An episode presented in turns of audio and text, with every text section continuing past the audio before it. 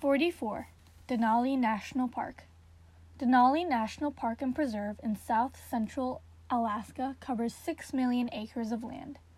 The park's central feature is Denali, the highest peak in North America. Winters are long and very cold, and permafrost underlies the park and preserve.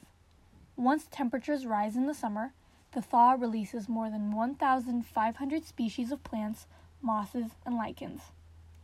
Denali National Park and Preserve is home to 39 species of mammals, 169 species of birds, and one species of amphibian. Many visitors travel to Denali so they can see wildlife, especially what is known as the Big Five grizzly bears, moose, wolves, caribou, and Dall sheep. Denali is known for its spectacular scenery and wildlife. People camp, bike, hike, or mountain climb throughout the park.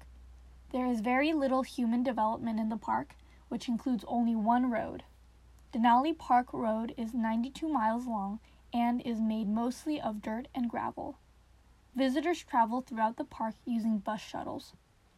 Most hiking in Denali is off trail, which means there is not a marked trail that tells hikers where to go. Off trail hiking was one reason Denali was created. It gives people a place to explore a wilderness without trails. However, there are a small number of marked trails in the park. They are located close to the park entrance and are relatively short.